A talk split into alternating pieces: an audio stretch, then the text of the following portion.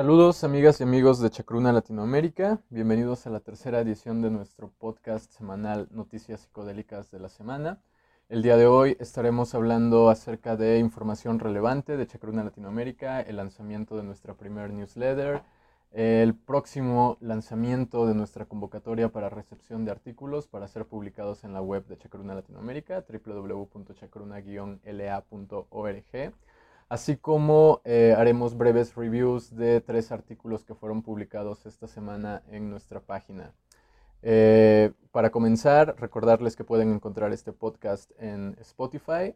y así pueden seguir todos los lanzamientos de nuestros episodios. Eh, como saben, aquí en Chacruna probemos educación pública y comprensión cultural sobre las plantas medicinales psicodélicas y al mismo tiempo promovemos un enlace entre el uso ceremonial de estas plantas, y la ciencia psicodélica, los últimos descubrimientos que se llevan a cabo desde la parte farmacológica hasta la parte psicoterapéutica, sin dejar de lado, por supuesto, todo el aspecto histórico y antropológico con respecto al uso de estas plantas y sustancias. Eh, para comenzar, como comenté al inicio, eh, está por llevarse a cabo la próxima semana el lanzamiento de nuestra convocatoria, de, nuestro Call for Abstracts para eh, ser publicados en nuestra página web. Por favor, manténganse atentos de nuestras redes, nuestros canales en Facebook, Instagram y Twitter. Em, asimismo, eh, acaba de ser lanzado el día de ayer nuestra primera eh, newsletter. por favor, pueden suscribirse en la parte de abajo de todos nuestros artículos en el sitio web pueden encontrar un campo en donde únicamente al introducir su correo electrónico quedarán suscritos a nuestro boletín oficial donde recibirán las mejores noticias con respecto a los lanzamientos destacados de la semana, eventos organizados por Chacruna y demás información de, alto interés para la comunidad psicodélica de América Latina. Eh, pasando a los artículos que han sido publicados esta semana, eh, como saben, tenemos tanto artículos originales de Chacaruna Latinoamérica como eh, traducciones de la página eh, oficial de Chacaruna Institute en inglés. En este caso, recientemente publicamos una, muy buena, una traducción de un muy buen texto del doctor Kilan Thomas, un farmacéutico psiquiátrico que, bueno, básicamente señala en este artículo sobre los posibles riesgos que pueden haber con las microdosis de ayahuasca.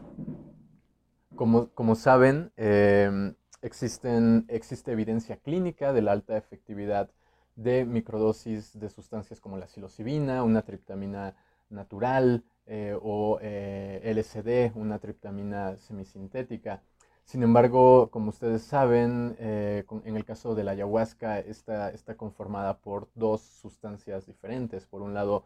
una triptamina, una planta que contiene DMT, y por otro lado, eh, betacarbolinas, una planta que contiene betacarbolinas, es decir, inhibidores de la monominoxidasa. La cuestión con los inhibidores de monominoxidasa es que al combinarse con ciertos eh, medicamentos que aumentan los neurotransmisores de monoamina sináptica, eh, puede llegar a, provocar eh,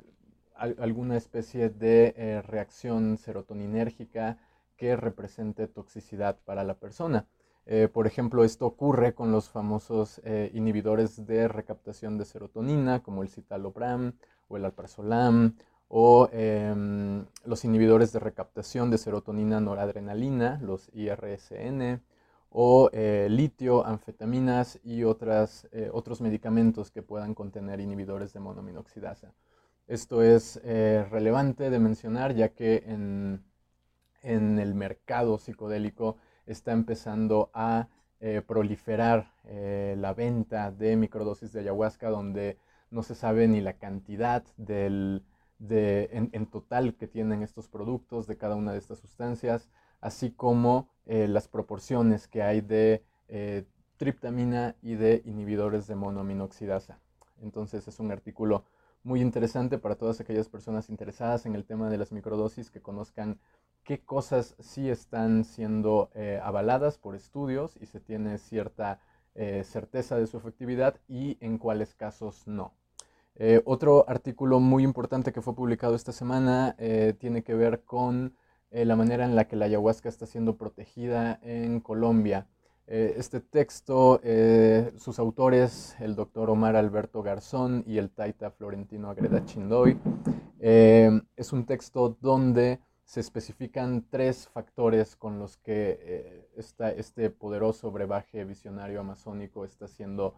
protegido. Estos factores tienen que ver, número uno, con la naturaleza ceremonial ligada al uso de esta, de esta, de esta sustancia. Es decir, únicamente es usado por pueblos indígenas bajo contextos rituales ceremoniales muy específicos ligados con eh, la sanación y eh, no es empleada fuera de estos contextos, lo cual brinda un, cierto eh, marco de trabajo muy claro para, para esta planta. Por otro lado, los, cabildos y los gobiernos indígenas expiden certificados específicos donde se acredita a los médicos tradicionales como expertos en el manejo de esta sustancia y por lo tanto son estos médicos tradicionales que descienden al mismo tiempo de linajes eh, chamánicos muy eh, eh, conocidos en esas regiones, son esas personas las que tienen al final la voz y voto para dejar en claro la manera, los cuidados y la regulación en el uso de esta planta entre estas mismas eh, entre estos mismos pueblos. Eh, por último, también es importante destacar que estos médicos eh, reciben precisamente el aval de los gobiernos indígenas a partir de la efectividad que tienen sus curaciones, sus procesos de, sanación con otras personas. Y como deja en claro el taita florentino Agreda Chindoy, esto tiene que ver con la, las veces que que se toma ayahuasca, mientras más veces se toma ayahuasca, más procesos de sanación pueden, eh, pueden operar estos médicos tradicionales y en función de eso también eh, aumenta la efectividad que puedan ellos tener y por lo tanto el crédito que puedan recibir eh, al acreditarse como médicos tradicionales y expertos en el, en el uso de estas, de estas plantas. Em, finalmente, también es importante mencionar un artículo que fue publicado apenas el, día de hoy con respecto a un hongo en peligro de extinción, eh, o quizá también se podría decir que ya está extinto, en la zona, en la región de la Sierra Mazateca de Oaxaca, en México. Este hongo es nada más y nada menos que el Conocibes siligenoides. Es un hongo eh, que aparece en los primeros relatos de Robert Gordon Wasson al momento de llegar a la Sierra Mazateca en los años 50, en el contexto del famoso encuentro o desencuentro, llamarían algunos, que tuvo Gordon Wasson con María Sabina. En ese momento, eh, Wasson, además de los hongos eh, tradicionalmente conocidos como pajaritos, como San Isidros, los famosos Psilocybe